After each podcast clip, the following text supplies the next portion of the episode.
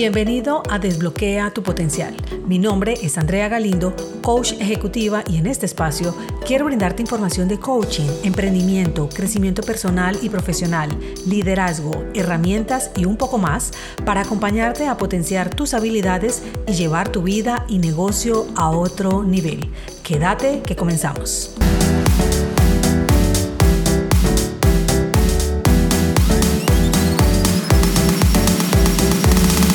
Cuando estamos pequeños vamos adquiriendo conocimiento de las personas con las que nos relacionamos como nuestros cuidadores, padres, abuelos, primos, hermanos, amigos, profesores, que van formando nuestras creencias o de propias experiencias y que pasan a nuestro inconsciente y se instauran de manera tal que en nuestra vida adulta repetimos esa información sin prestarle mayor atención.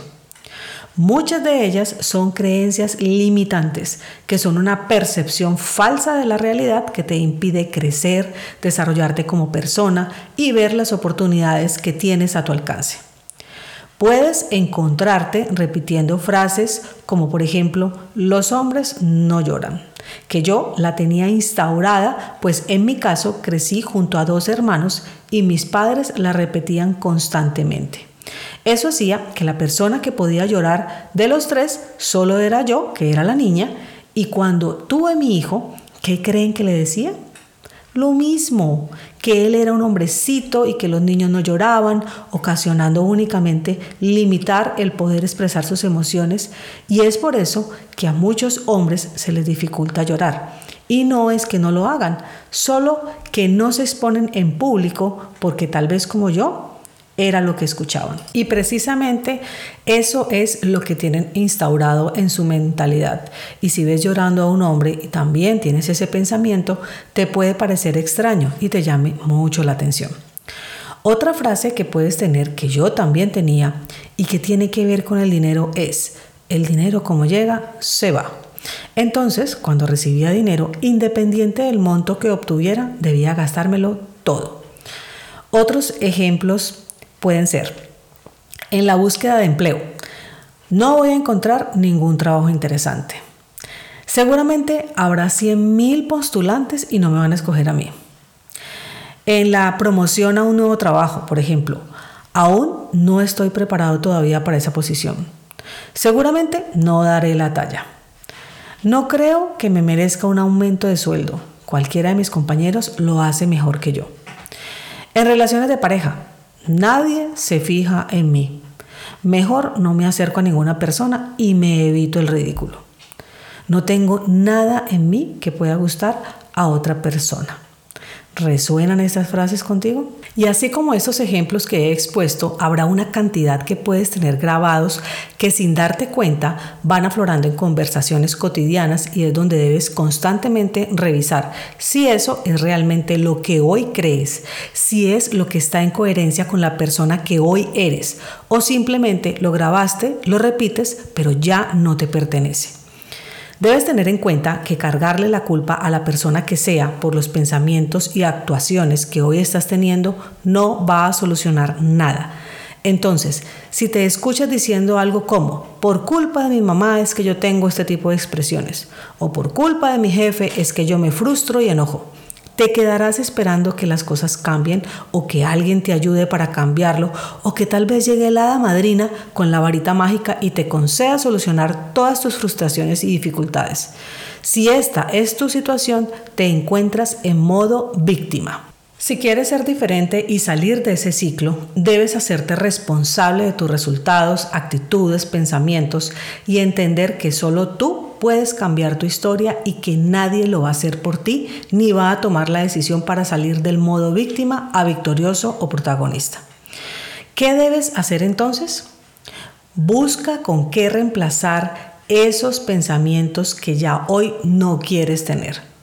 Entonces, por ejemplo, para la frase los hombres no lloran, puedes mejor decirte es normal que los hombres lloren, permito que los hombres con los que conecte puedan expresar sus emociones libremente o para el tema del dinero cambiar la frase el dinero como llega se va por el dinero fluye constantemente en mi vida y me queda para ahorrar. Soy una persona abundante y consigo dinero con facilidad. Y cuando inicias este proceso de conciencia, te vas a dar cuenta de una cantidad infinita de situaciones que tienes y que puedes ir gestionando.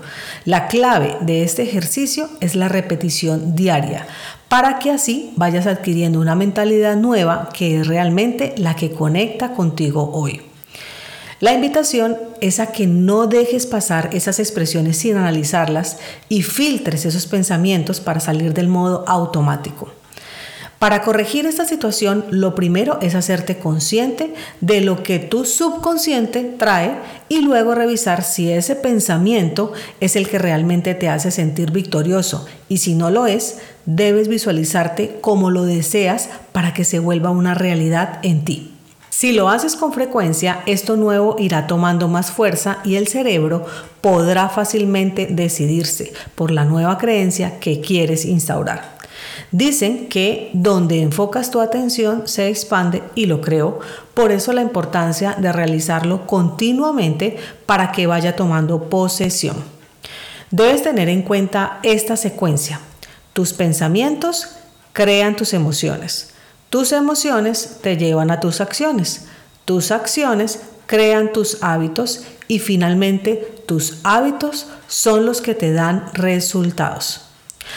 Hay una historia que me fascina, que es la de Thomas Edison, el gran inventor de la bombilla incandescente, en la cual cuando éste era niño y estaba en la escuela, su profesora le entregó una carta y le dijo que era importante se la llevara y entregara únicamente a su madre. Este se fue a su casa y realizó lo que le pidieron en su escuela. Cuando la madre revisa la carta, pone cara de angustia y Thomas le pregunta qué dice. Ella muy sabiamente le lee lo siguiente. Su hijo es un genio. Esta escuela es muy pequeña para él y no tenemos buenos maestros para enseñarle. Por favor, enséñele usted. Años después, la madre de Edison falleció y él se convirtió en uno de los más grandes inventores del siglo. Dicen que un día él estaba organizando y desempolvando algunas cosas y encontró un papel doblado lo tomó y lo abrió. Era aquella carta y lo que realmente estaba escrito era, Señora Edison, su hijo es un pésimo estudiante. No podemos permitirle que venga más a la escuela. Usted debe hacerse cargo. Lo que hizo la madre con este acto fue salvar a su hijo de ser un fracasado y le hizo creer mejor que era un ser extraordinario, un genio, y se lo creyó tanto que creció y murió dejando invaluables inventos a la humanidad.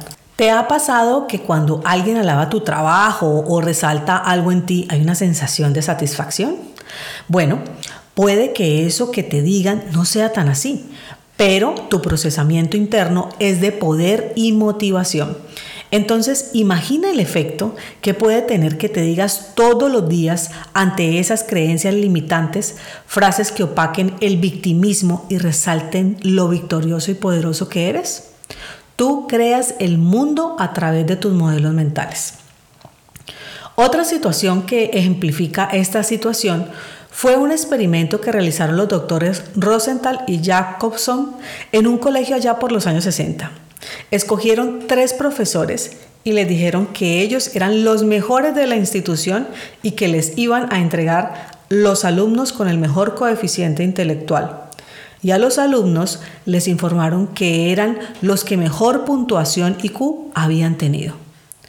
Luego de terminar el año escolar, los grupos dirigidos por los tres profesores no solo fueron los mejores en el colegio, sino de todo el estado. Sin embargo, la información de partida era falsa. La elección tanto de los profesores como de los alumnos fue puramente aleatoria. Con este experimento se demostró el efecto Pigmalión, es decir, que las expectativas que depositen en ti o que tú pongas en ti mismo condicionan el resultado. Entonces, cala perfecto aquí la frase de Henry Ford. Tanto si crees que puedes como si crees que no puedes, estás en lo cierto. Tus pensamientos determinan si eres protagonista y victorioso o si eres víctima y fracasado. ¿Qué quieres creer tú? Con esto, este episodio ha llegado a su final, no sin antes agradecerte por llegar hasta aquí. Así que nos encontramos la próxima semana. Chao, chao.